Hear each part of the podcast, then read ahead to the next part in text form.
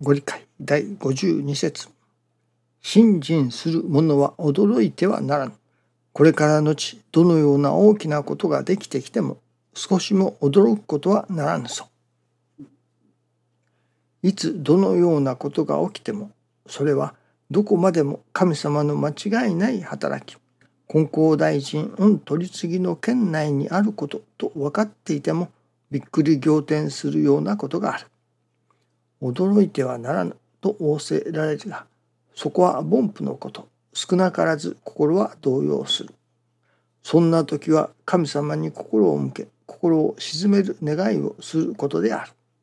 神様は少しも驚いていぬかのようなおかげをくださるものである。できずともできたかのようにおかげをくださる。金光大臣のおかばいがあるからである。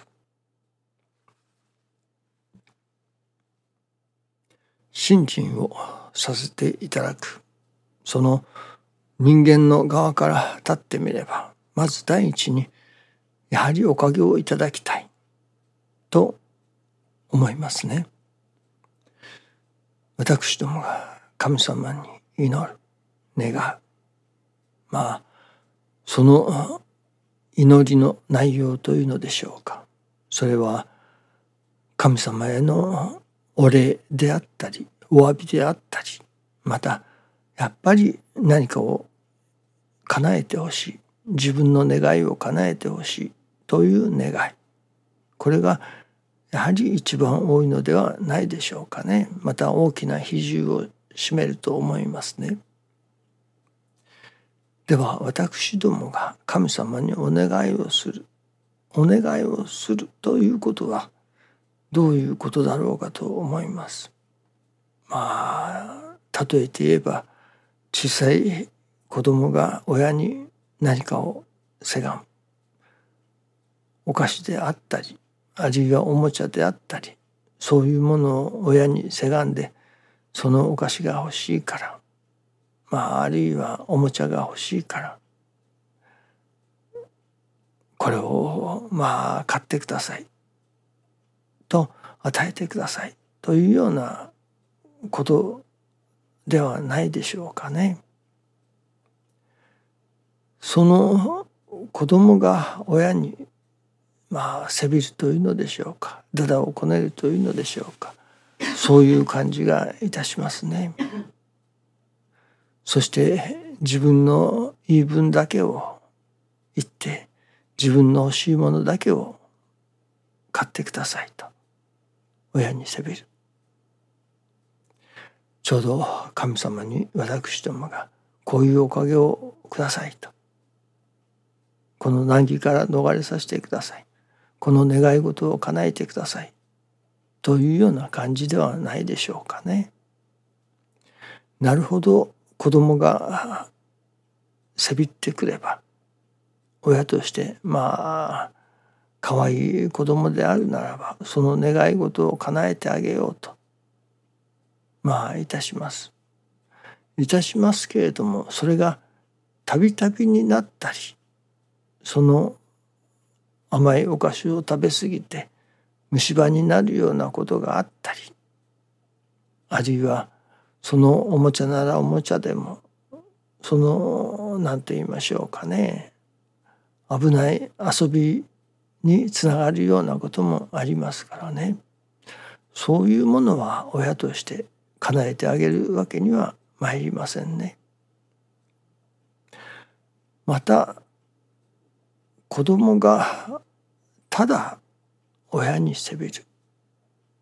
だけで親の言うことも聞かずまた親がこうしてくれああしてくれということこうしなさいああしなさいということも聞かず行せずでは親としてもまあその子供の願いを喜んで聞いてあげようということはなかなか難しくなるのではないでしょうかね。子供が小さいうちまあ2つ3つとかまあ小さいうちはなるほど。小さいというだけで可愛いものですから。聞こうという気もありましょうけれども。それがだんだんその長じてきて中学高校となったり反抗期と言われるようなことになる。そうその程度になった子供の言うことをなかなか親は聞いてくれないものですね。もうそんなに大きくなってあれが食べたいこれが食べたいあれが欲しいからこれが欲しいから買ってくれと言ってもなかなか親としても聞いてくれなくなりますね。それはやはり子供にとってそれが本当にいいことなのかその子供の願いを叶えることが子供の将来にとって本当にいいことなのかおもちゃばっかり集めてそれで遊んで遊びほうけているそのようなことでいいのだろうかということにだんだんなってきますからね。それがそれこそ教えですね神様の教えいわば親の言いつけのようなものではないでしょうかね。その教えというものは親の言いつけであり親の願いでもあるわけですから教えというものが神様の願いであるその神様の願いも聞かずにただ自分の言い分だけを通そうとするそのようなことではなかなか神様もまあ聞いてくださらなくなるような感じがいたしますね。もし私どもが私どもの願いをちゃんと聞いてほしいならばそれこそ神様が願われることそのこともちゃんと聞かせていただかねばならない親が言いつけてくれることをちゃんとまあ果たさなければならないそれこそ勉強なら勉強せよと言われるのに遊びほうけておってそして自分の願い事だけを聞いてもらおうと言っても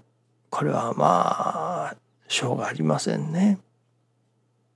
そんな願いは聞けないと親も言うことでしょうね。本当は聞いてあげたいのだけれども子供が言いつけを守らないならば親もまあ聞かないというようなことになりますね。その親の願いを聞くこれは神様の願いを聞くということですね。私どもがそれこそ小さい子供の間はだだをこねてでも自分の願い通りに思い通りにしてほしいというわがままな願いをするわけですけれどもだんだん信心をさせていただくとそうは参りませんね。やはり親の心を分かろうとしなければならないそれこそ親の言いつけを守ろうとしなければならないその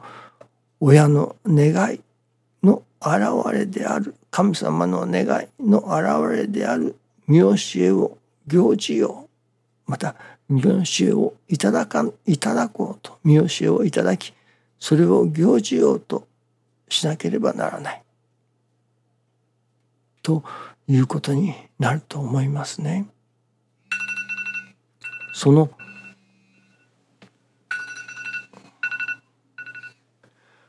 失礼。その神様の願いというものがどこに現れてくるか。それを師匠は成り行きの中に神様の願いが現れてくる。